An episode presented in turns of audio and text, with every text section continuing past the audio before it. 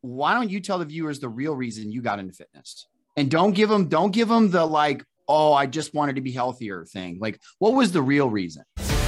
Bienvenue au podcast Quantum, le podcast numéro un sur l'entraînement, l'alimentation et le mindset pour devenir la meilleure version de toi-même.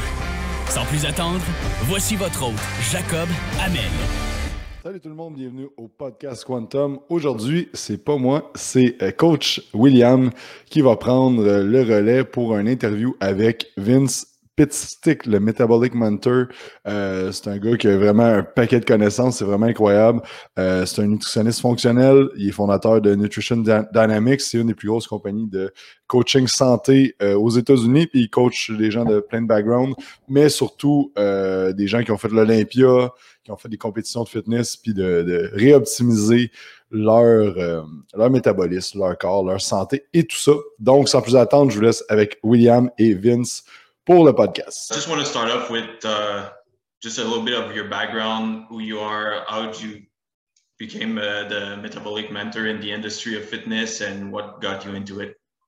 Sure. Yeah. Um, so yeah, hello everybody. I'm uh, Vince Pitstick. I'm a functional nutritionist uh, certified personal trainer. Before there was health coaching, there was something called first line therapy. Um, I got I got into the industry before health coaching, nutrition coaching became real popular. There was only like clinical nutrition, um, and then there was bodybuilding. There really wasn't this space of fitness nutrition. Uh, it really didn't exist yet, and um, it was really when macros um, just started kind of hit the scene too and uh, so there was a certification and things you can go through in the medical system called a first line therapist so that was my that was my first certification uh, in the world of like clinical nutrition per se and, and anyway so um, i uh, i worked with a lot of different doctors over the courses of 10 years while also being a, a prep coach and a personal trainer. Advanced my education and then you know um, went to work as a functional medicine consultant. So i worked with a company that is pretty popular there in canada and here in the united states. Uh, sorry there's people outside as usual like working on the lawn. So if you can hear them i apologize in advance. That's just how it always goes. Uh, but uh, so and i started working with um, some some bigger names i got to train under doctors like dr mark hyman um, Je- Dr. Jeffrey Bland, Joel Evans, um, and others, and learn how to blend the craft of like every daily what I, what I would say goes from fitness nutrition into what we call functional nutrition, which I call today, which I didn't know what I was doing at the time, but I was making what, what would be the modern day hybrid coach. And so then I opened my own practice um, about eight years ago called Nutrition Dynamic. And uh, it is now the largest uh, health coaching company in the United States uh, from that process, I had to develop a way of replicating myself. The, the pressure was too big. I was burning out. I couldn't see everybody. And we had to find a way to replicate me. And I came up with um, the Metabolic Mentor University in order to train internal coaches on how to be the best in the world. And uh, from that process, now um, we've got a university. It's invite only at this point, but we're going to go public. So I guess um, I'm kind of releasing some of that information here for the first time. Um, we're going to go public here very soon, but it's it's this blend of the hybrid coach, meaning that you know fitness, you know you know standard macro nutrition, uh, you know how to you know work people out, you know those things, but now you add in the the the, the science behind functional medicine, where, where, where we've come in functional research over the last 30 years. And then a blending those applied sciences together to create massive outcomes in clients and clients in the future. And so um, my goal as an individual before i die is to change the way that health is delivered and to use health coaches and nutritionists and turn them into this hybrid coach as a first line defense against chronic disease in the you know northern hemisphere Oh, that's great. I really, and that's why I fell in love with the content you put out because I was watching it. I got, I think, uh, I stumbled across your uh, platform because of my coach, uh, Alan Kress, because I think uh, you're one of his mentors, if I'm not mistaken. Yes. So Alan Kress, and there's certain businesses that I help grow now. So I don't just work with coaches; I work with companies to help grow their platforms the way that I've been able to grow mine and, and, and help them get through some of the challenges of scaling like a service business. Um, and, and, I do that with the, uh, the help of my, my my PIC, my partner in crime, uh, Will Webb. He owns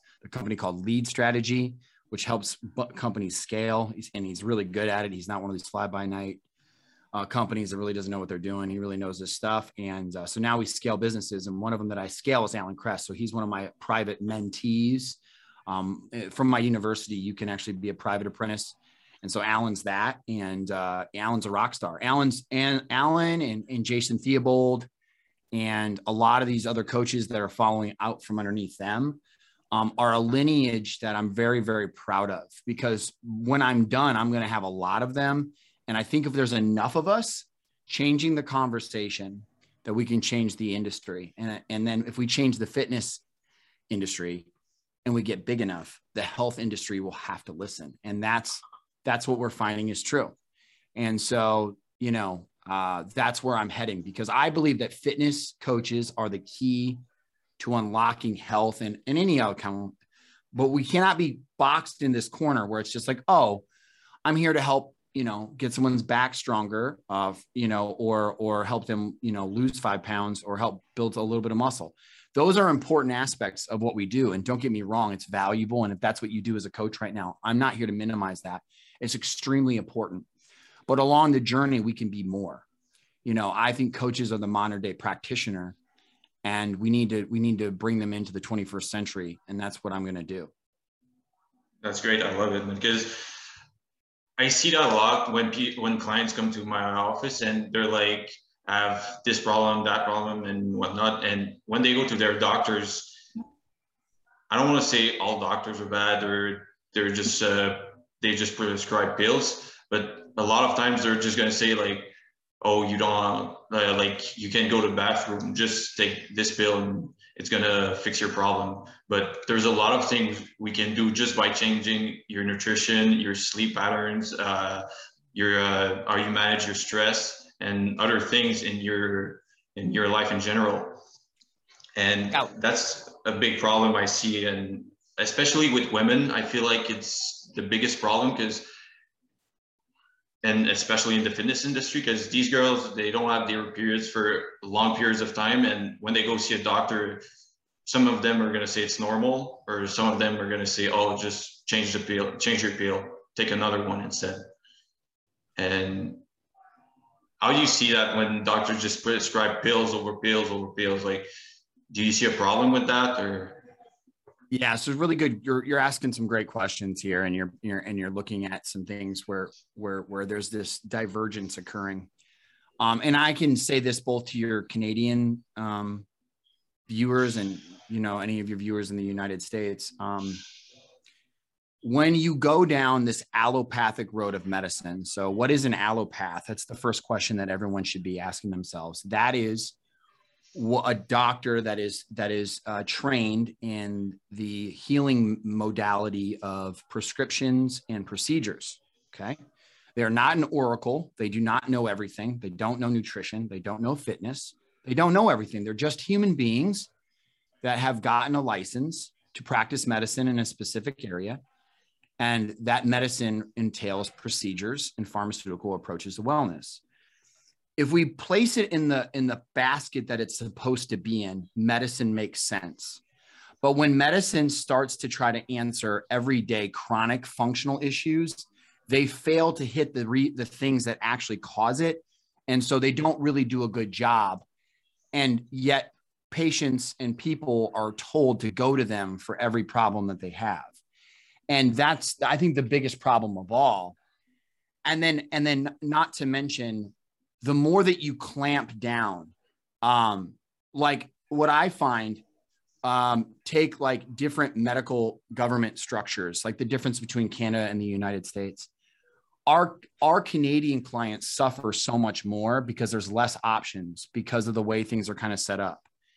And so they're either stuck with waiting to get into some doctor and then only being able to do what that doctor wants, or trying to go to a naturopath that's going to charge them uh, like in a ridiculous amount of money and it's a tough gig and we still have the same problems here in the united states and i'm not suggesting either medical system's better i think they're both flawed right um, yeah. but but the, the the challenge is is that when you keep trying to use medicines to solve a functional problem you start running into other medical complications.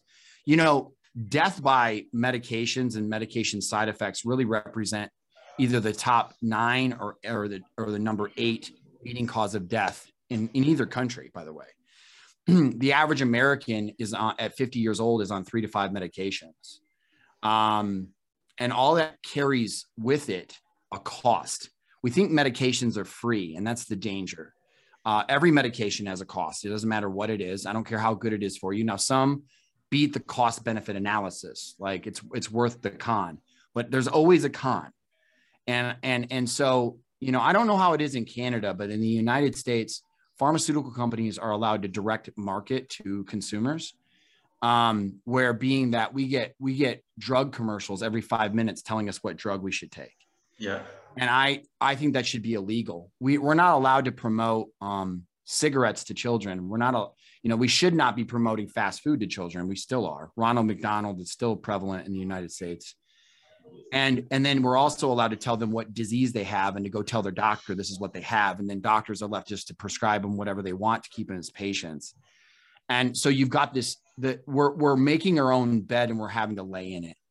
And the comp- the population's actually getting sicker. And if you want to look at it from a population perspective in these last three to five years will be the first time in human history that the generation after uh like so if you take um, if you take our generation, so I'm, you know, I'm at 36 and up. So if you take our generation, so if you take any generation that's 10 or below, okay, that will be the first generation in human history to not have a median age longer than its parents or its grandparents.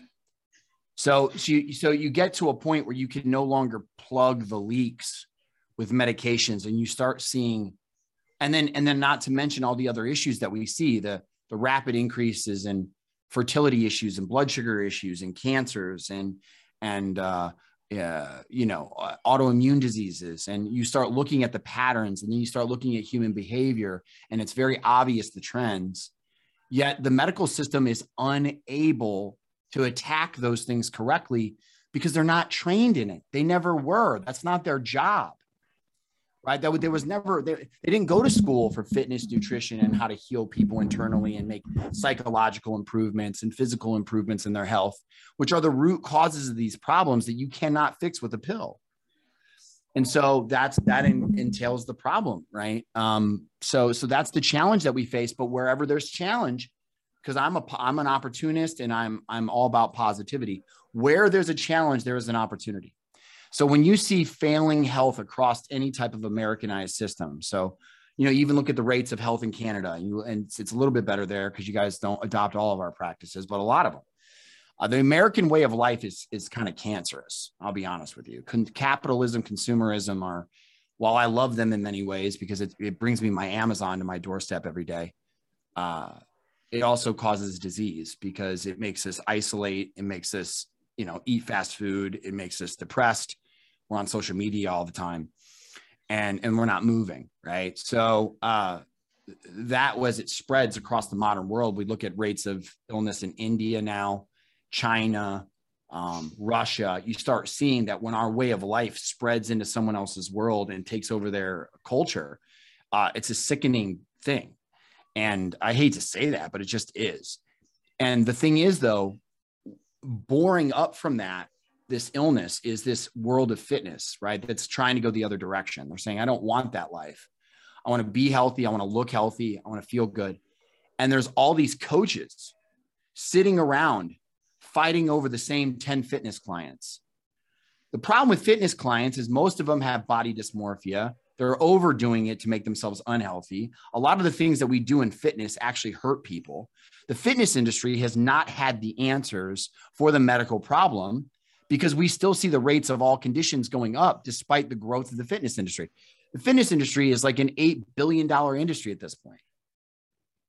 Uh, and yet doesn't matter. Um, you know, it, it's still, it's still causing, ma- it's not helping the collective good.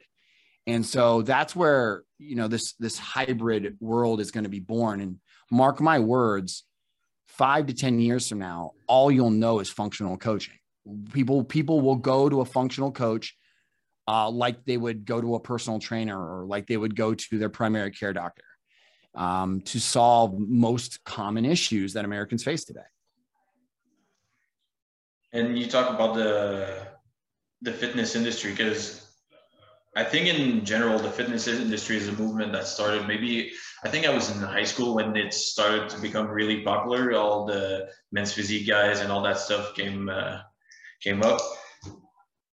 I think it's great in some because it made it started people started moving from that movement, but at the same time, people try to uh, do the same thing as like professional athletes in the IFBB and things like that when they just want to get in shape. So like this yeah. uh, girl who's in love with fitness and whatnot, she starts doing things that people on the Olympia stage are doing, and yes. it's two different things. Like bodybuilding, I think, is an extreme sport. You have to do extreme things to get to where you want to be.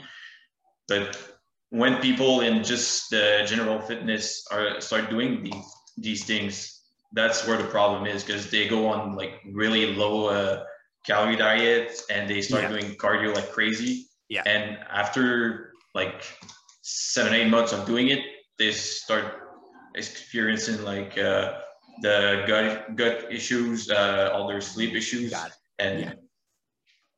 so let let you make a great point. So let's go ahead and break down for the listeners and viewers um, what the, the probably the five most um, uh, missed things about the fitness bodybuilding lifestyle that end up actually doing the reverse to you. So a lot of people will find fitness because they're looking for a way to live. They don't particularly like themselves. Well, let's get honest on let's get honest on the air right now. Why don't you tell the viewers the real reason you got into fitness? And don't give them don't give them the like, "Oh, I just wanted to be healthier" thing. Like, what was the real reason?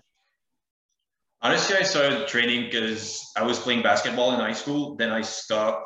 And so I was like, I need to do something. And I'm like this little shy guy. So in high school, I was like, man, I'll start training because all the other guys were uh, working out yes. and they had big muscles. So I was like, man, like the girls are gonna like it, so I'll That's just start it. working out. So there's always this deep, uh, deep reason why you start uh, working out. I, I, love it. You didn't even, I didn't even have to fight you for it. That's why you're, you're a, you're a, you're a solid person. Cause like I didn't have to fight you for the truth. You weren't uncomfortable telling your truth.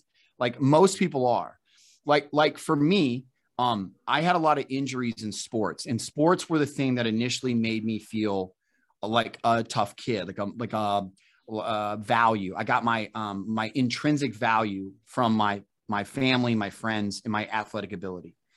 And when that was taken from me with multiple knee injuries, I had no identity, and I didn't really like myself.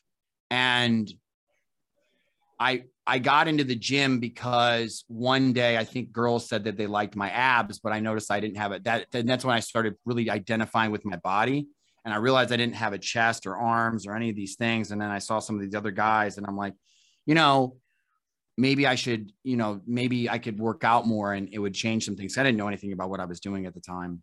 Um, and then when I got in there, it gave me my first sense of real confidence as I got as I got good at it, and it gave it showed me that I could be consistent and go after something that I really wanted that wasn't just school related. And then it started giving me self confidence. Now, I think it was a false sense of confidence because later on, I think it it overtook me.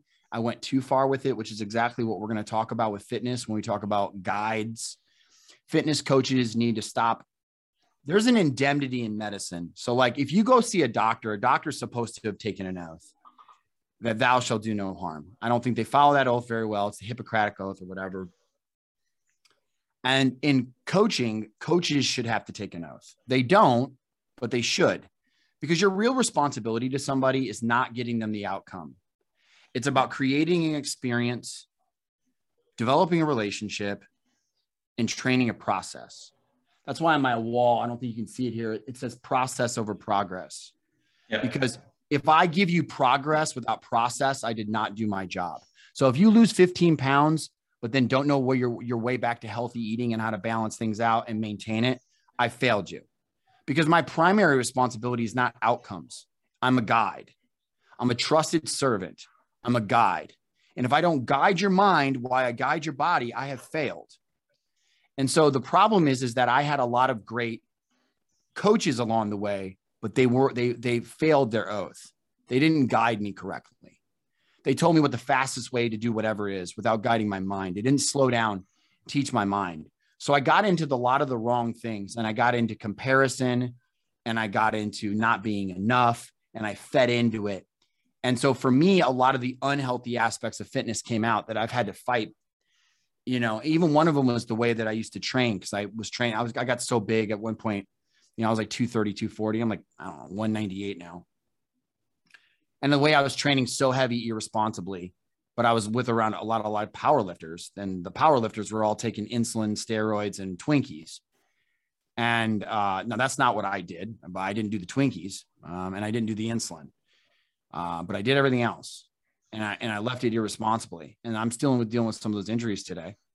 Um, and I had to fight and fix a lot of the thing, the damage that I did to myself in bodybuilding. So you see, inevitably, by trying to be healthy and get some self-respect, I caused all these self these problems for me. This is what happens to most women too, um, in the sport and some men. And it's because the number one thing I said, the top five things that I think happen in the fitness industry is the first thing is we don't guide the mind.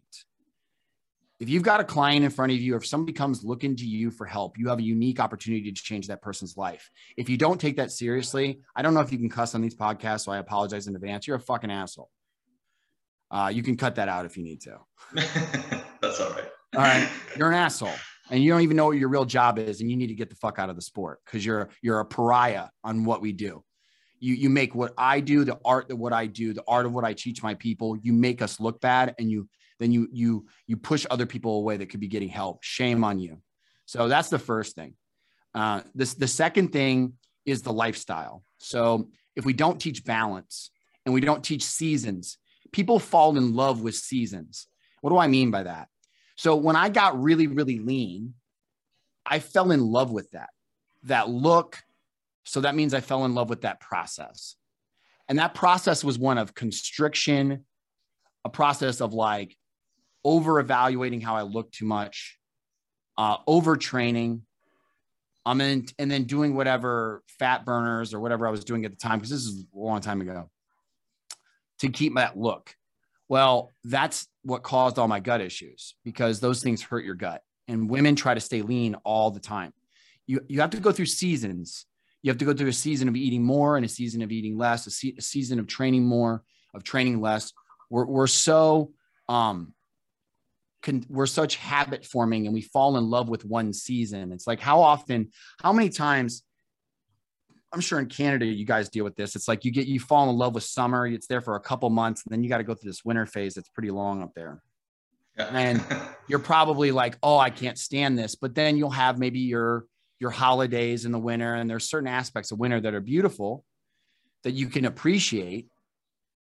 But if you you know, but for the body, if you do that, if you stay in one season all the time, your body adapts to that. And when it adapts to that, that's what causes problems. And that's why women one uh, uh, out of every three women will actually be fatter from fitness than healthier because they try to fall in love with the season and the things that they do to their body to stay lean all the time messes up their metabolisms and then they're overweight the rest of their life because of it and that's something that the fitness industry needs to own i think the, the third thing has to do with dietary um, ideas so just because research says that protein's good for you for building muscle for 12 weeks doesn't mean protein should be high all the time.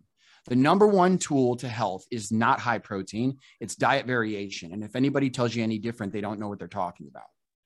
Uh, uh, protein is great for building muscle. Protein is a great nutrient, uh, has lots of nutrients in it, and is a great resource. But if you don't rotate that, you actually get less efficient using protein appropriately many people you will find, particularly if you're doing, for me, if I put people into anaerobic activity long term with cardio, the responsibility actually becomes in carbohydrates, not proteins, unless I've got them on keto for a little while, but you have to even be careful there. So people fall in love with just high protein. You don't want to do that with women all the time. It's not good for their digestion. It's not good for their hormones. It doesn't mean you don't have lots of protein at different times. It just means you need to vary that. Uh, and that actually it, strips the fiber out of the gut, so they don't get enough fiber in because their primary um, macros protein. Um, you know, not to mention the fat context. We don't take fats into account. So if you're eating high protein, low fat, um, and your and so your primary fat ends up becoming saturated fat, and this is why a lot of bodybuilders die young. I mean, the number, I don't know if anybody knows this, but I hate to tell you, bodybuilders, I love you guys. You're my family, but we die 10 years earlier. So, do you tell me how the fitness industry is healthier if we die 10 years earlier than most people? How's that? Now, if you're just in fitness and you're just in enjoyable bodybuilding and you're just trying to stay healthy, you live a lot longer, a lot more vibrant. There's a lot more to it. But if you go hardcore in the paint with bodybuilding, your your life is 10 years shorter. So enjoy that. Um, and, and then and then I, I would say that the last thing is we don't take into account a woman's hormonal complexity. We diet women like small men because the, the field of research, the field of medicine, the field of fitness, they're all male dominated fields.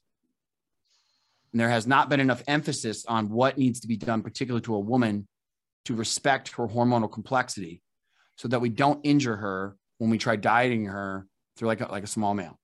And those would be some of the keys. And those are just some of them that need to change about the fitness industry if we're going to be any use to the rest of the population who's not hardcore fitness. And I want to come back to um, the thing you said, like they diet, they uh, prep like women like small, uh, like small male. And a lot of times in the industry, people are going to prep their uh, women as a, the same as their male.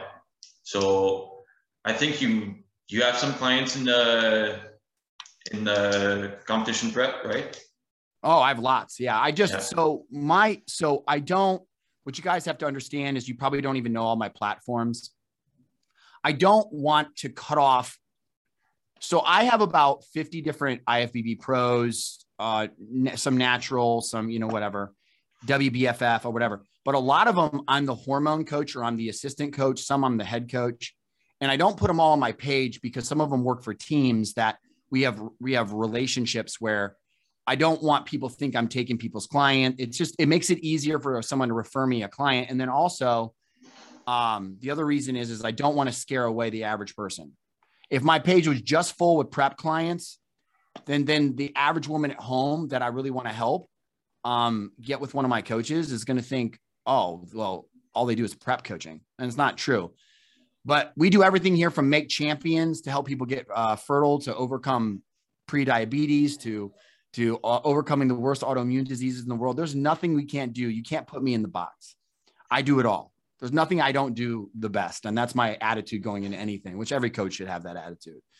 But I, you know, I take that attitude. I'm the best in the world, and I can do anything. And uh, that's kind of how I approach that. That's perfect. It's a, All of us should. Mindset. You should have that too. I would. I would applaud you. Like you know, like I'm the best. No, I'm the best. That's great. That's healthy, right? Like, I love. I, I support that. Yeah.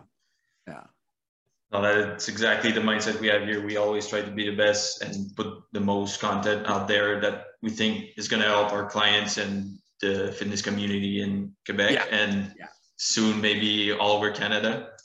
We'll That's see. right. There's a huge and, opportunity there in Canada.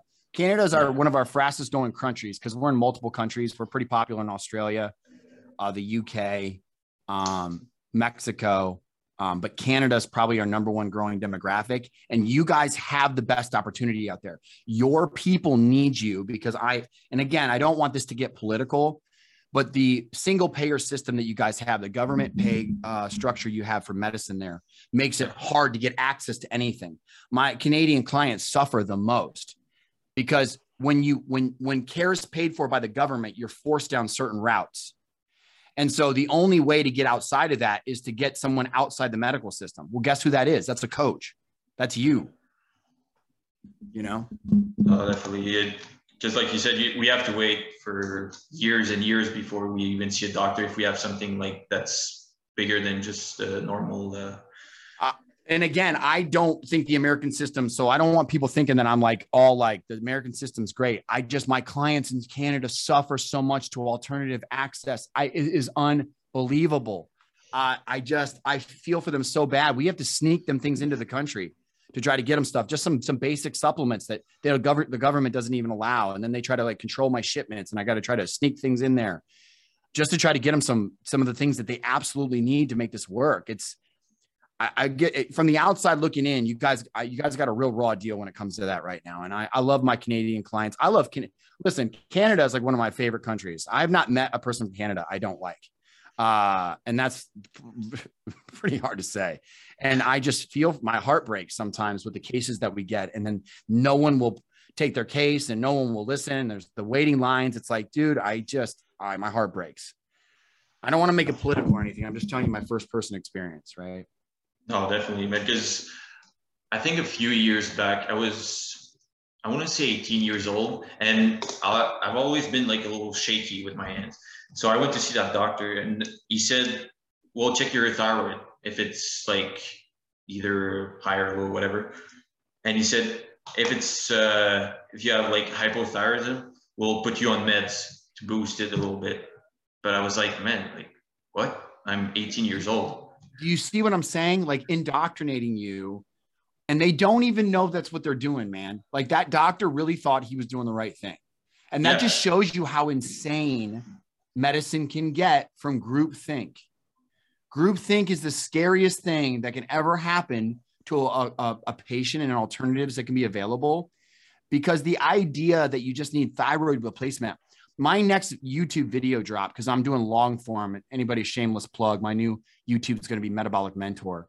I'm going to teach everybody that that blend between fitness and then how medical has gotten where it has and where things intersect. Because I take you through a history a full history of how thyroid research has come about and the, the like canada for example the labs they run in canada for thyroid for the most part were developed in 1920 right after they discovered thyroiodine in like thyroid tissue and so they came up with tsh uh, T, uh, t3 reflex and total t4 thyroxin.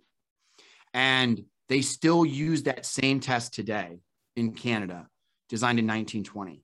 And then all they do is decide whether they're going to give you replacement therapy or not.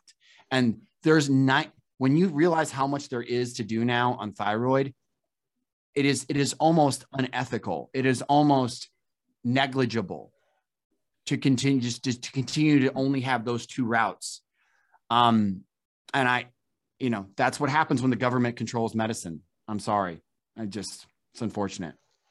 Yeah. And we talked a little bit about uh, meta- me- uh, metabolism, and I'd like to you uh, to explain a little bit more what it is, because I feel like some people think metabolism is just like this little organ inside of us that you put you put calories and it magically starts working, right? Yeah, so, yeah. So to understand metabolism, there's two things we're going to talk about. One is I want you to think of metabolism as packaging. So, uh, you know, anyone, I want you to think of an assembly line. And I want you to think that there might be something that goes into the box, and then there's the, the cardboard for the box, and then there's um, the maybe the wrap that goes on the box, then maybe a bow that goes on the box, and a down assembly line. All those ingredients come together to make something new. You're it's it's the same thing of taking somebody. If you take a gift if you take a gift and then you turn it into a present, like whatever the gift is, like let's say it's a skateboard, sorry, and then you turn it into a present, you've just made it something new. So the process of metabolism in many ways is is that meaning you're converting things into other things you, whether you're converting it uh, to energy whether you're using energy to convert an enzyme or, or secrete a chemical enzymatic relationships um, the process of conversion. So the speed at which, which a cell does that is your metabolism. And it creates outcomes. Like uh, in that process of metabolizing, you now have to understand the second term, which is like the law of thermodynamics, which does play a part. The busier a cell is, the more it metabolizes, usually the more heat it releases. So there's there's the heat released from a dynamic system. Like say your computer stays on too long right? Your computer isn't moving. So how is it heating up? Right? Well, that's because of the current that's occurring through it, through its activity internally. Uh, the, the, the computer will heat up. That's the law of thermodynamics. So it's releasing excess heat, but then it's also doing work. Now, a computer theoretically isn't necessarily doing physical work, but your, your human body does, meaning it moves. Um, there are components inside a computer that do move, don't get me wrong, but um, so your body's moving, metabolizing, and releasing heat. And the rate at which you do that and the rate at which you produce energy really have everything to do with your metabolic rate. So the rate at which you produce energy and the rate at which you burn it, and burning it through activity, internal activity, uh, resting activity, release of heat, and movement. Okay.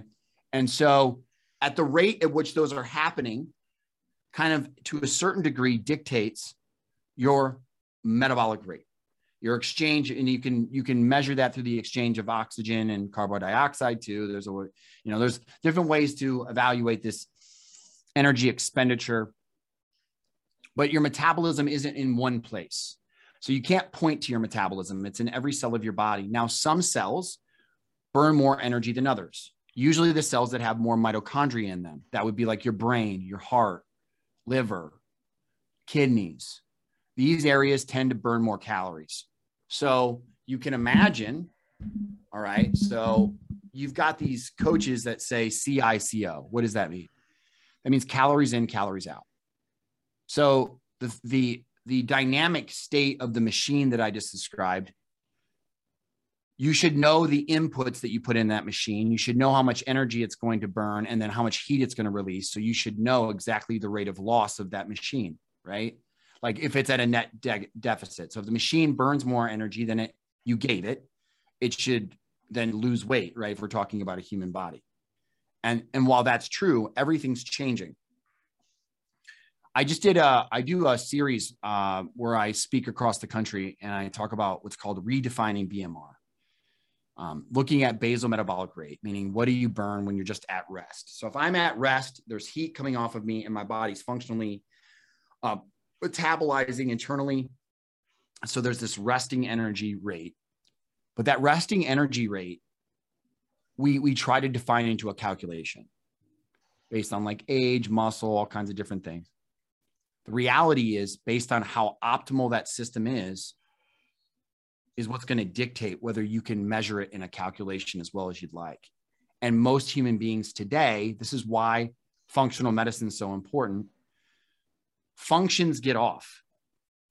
And the best way to describe it is let's say your body's on a metabolic axis, like the earth is on a 20 degree tilt. And that's the earth's axis. And if that axis even gets off one degree, you know, the oceans would overflow. There'd be all kinds of symptoms on the earth to represent how the axis gets off. You're, you have a metabolic axis that also dictates how efficient your system works that axis is dictated by a series of hormones that are both either amino acid hormones, peptide hormones. So, like amino acid hormones are like thyroxine, peptide hormones are like HCG, right? Um, insulin. And then you have your lipid hormones, which are like uh, your sex hormones. So, testosterone, estrogen, things like that. Leptin is also a, I think, a, a peptide hormone. So imagine that they're all in alignment and they're all working correctly. If they're all working correctly, then the calculation of the machine will work. And all you got to do is follow some macros, work out a certain amount, follow your calculations on your MyFitnessPal, and everything's going to work out great. But as time goes on and inflammation goes up, hormones get imbalanced, your, your, your tilt on your axis gets off. And now your system becomes less efficient leptin gets a little insensitive, cortisol gets off, thyroid gets off a little bit, sex hormones get off a little bit. And they're all on an axis and they all help each other stabilize. And when they're all off, nothing's stable anymore. Majority of Americans, whether they sit on their butt at home and overeat, or they overtrain in fitness without proper guidance, they do the same imbalancing to their body. So they both have problems. There's some studies that show seven out of 10 people have some form of hormonal imbalance. So, my friend, I'm speaking to you, being in the fitness field, how are we going to continue to use standard nutrition models that are based on optimal me- metabolic axes when majority of our lifestyle clients do not have optimal metabolic rates and axes? That's why functional medicine comes into play because it feeds and balances and restores the body back to a metabolic axis that makes it optimal so that the standard nutrition fitness methods work again. That's why it's going to be if you don't know functional nutrition, you are going to be left out in the next 5 to 10 years because everyone's going to have a problem. People are starting to diet themselves at 10 years old. They're coming they're getting exposed to toxins more than ever. They're eating the wrong foods more than ever. They're under eating and starving themselves more than ever, or they're overeating themselves together. They're staying at home. The idea that there's going to be a normal person walking around that just wants to get a little bit more fit, and there's going to be enough people to, to support a whole fat, juicy fitness industry is total BS. And because if we use those calculations for like uh, what calories you should eat if you want to lose weight and all that stuff, it never takes into account what the person is doing when they come to see you, right? So some clients are like, let's say 250 pounds. And if you use those calculations, the the amount of calories they should they they should eat to lose weight would be like, I don't know, 2000 or something like that. But sometimes they eat like maybe 1300 calories a day. 12, yeah, so, yeah, yeah. So if so you, you put them like 2000 calories, they'll never eat it and they'll just gain weight and you got it. You got it. So you have to learn how to how do we prime the metabolisms? How do we get so I talk about that in, in one in two terms. I talk about BMR potential and BMR actual. So let's say somebody's calculated BMR um, comes out to, you know, 1600 calories. And then their activity multiplier puts them at somewhere at, you know, DEE, which is daily energy expenditure, which is activity on top of your resting metabolic rate. So let's say you're somewhere in the neighborhood of night, you know, let's let's let's just say 2000. So based on those calculations, you should be able to lose weight at anything under 2000 calories. The reality is though is most people have been over under eating, hormones are off and then starving themselves too many times that you have to get them so far down um, that you end up now nutrient depleting them, eating too much muscle, so every time that they diet, their metabolic rate declines because you're not doing it optimally. So then the reality is, even though you can calculate their basal metabolic rate, and I don't even care, I don't even find VO2 max to be that accurate. I'm going to be honest with you. Um, it's nice for a, just a snapshot. But so, you know, let's say every time you diet, you probably lose.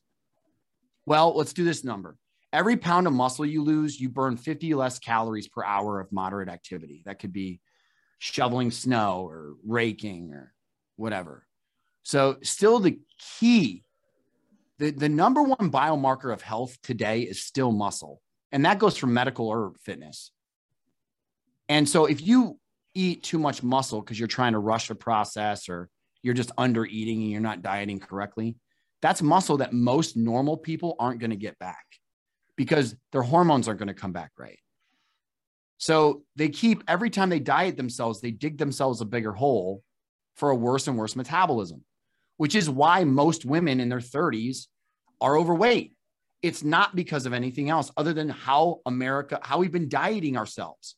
Remember, we did not have these weight issues 50 years ago, 70 years ago. Now, there are other reasons for that too.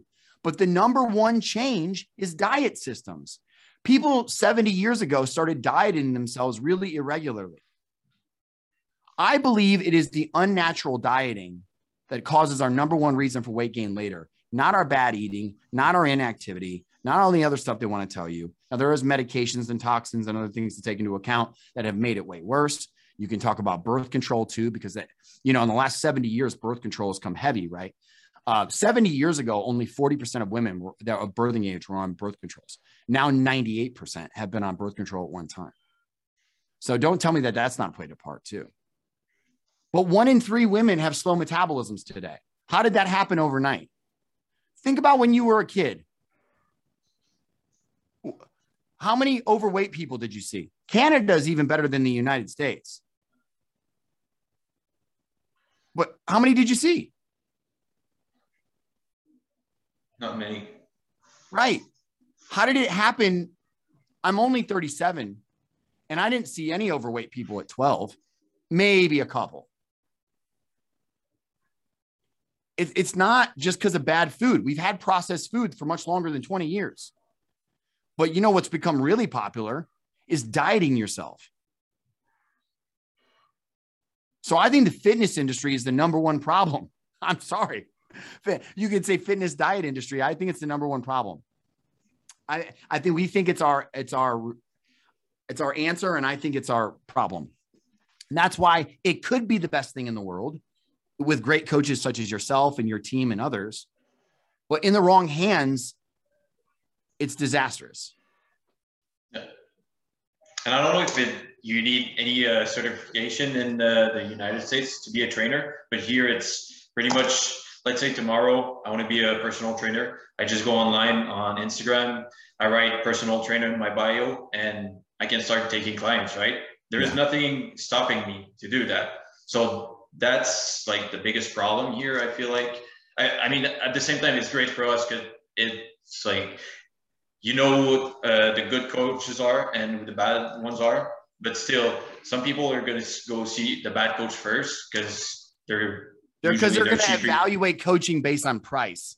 Yeah, or they're, and, they're looks when you don't hire someone to direct your ship in life at a discount ever don't go to the person that's five dollars to tell you how to run your life. They don't even know how to run theirs. That's why they're charging five dollars. You know what i mean? Like people don't realize that and then they get into these bad behaviors and patterns. Like coaches the word coach should be special and it's not and that's a sacred position in somebody's life. And a lot of people who just want to get a job that either look good or they just need something to do, they slap that word on themselves. And I'm not saying you don't need to get your start somewhere. Don't get me wrong, because I was there too. But I was empowered with a lot of the wrong information. And I regurgitated that dumb shit to a lot of other people, and it hurt them early in my career. Uh, and that's why I don't want the government telling us what to do, though. I don't want that. That's why I created a university. That's why I'm gonna I'm gonna create a, a, a culture change. I'm gonna bring about awareness because I want us to self-govern. I don't want the government coming in and telling us what's good and what's not because some of our best ideas come from outside the box. You know, and so if you look look what's happened with the medical system, there is no outside the box. You're either in or you're out. And and then it stifles all opportunity for for other therapies. Do you understand what i'm saying? Um so you don't want the government telling you what you can and can't do but you do need to have an industry that is self-controlled that has things in place to help for awareness and and help get people the right resources and educate them and empower them so they can make the best decisions as free people themselves that's what has to happen hey, listen, you're free. If you want to take an idiot coach and do that, but guess what? God bless you, you're free. You know what I mean? You can do whatever you want to do, but you're going to learn the hard way, you know? Yeah. Yeah. Sometimes they pay the price like really badly. So, yeah, I know. So, well, this has been hey. great, man. It's awesome. yeah. I mean, there's so many things I wanted to talk about, but I mean, we only have so much time right in the day. So, yeah. Yeah. But, well, you can have me back later. Don't worry. Oh, definitely, man. We'll have to get you back on the podcast because sure. you know so many things. Your knowledge is just out of this world. So uh, I really appreciate you taking time out of your day for the podcast with us. And uh, where can people find you on social media? That's great. So yeah, so if you're interested in in the uh, work that we're doing, my my career is taking a turn. It used to be that all I did was practice all day. I had like 250 clients, and and now I keep a very small client base, and what we're working on is awareness. So if anyone listens to this and it is, you know, kind of um, if if what I said spoke to you at all, if if it empowered you at all, um, I, I need your support. Um, the the ideas that I'm presenting are quite radical, and a lot I meet a lot of resistance, and so you can show that support by um, checking out my Instagram, Vince underscore Pitstick, or my company, Nutrition underscore Dynamic on Instagram. You can go to my new mentor page on YouTube because that's where my long form content is going to go. Um, it's a metabolic mentor. If you're interested in becoming certified, if you want to know the secrets to how to solve any condition on the planet and do it through a fitness program, um, we have the resources to empower you and so you can help others. Um, so you can send us an email at uh, vince at and my team can meet with you and walk you through our private university. Um, it, we also have our E3 podcast with Erica Fitlove. You know, she was the um, trainer on the on the Biggest Loser, and then um, uh, we're gonna we're gonna be coming out with a lot more uh, materials, ebooks, things like that, more to get awareness out there. So uh, more more than anything, I, I you know whether you buy anything from me or not, just share the content, show some support because I've been you know championing this position uh, for about 15 years and and it just started coming on strong in the last two or three and that's only because people are rallying around me and through your collective support we can make a real change. And that's my that's my hope. All right man. Thank you so much and uh, all right. thanks have a, a wonderful day. We'll see you again. See ya. Bye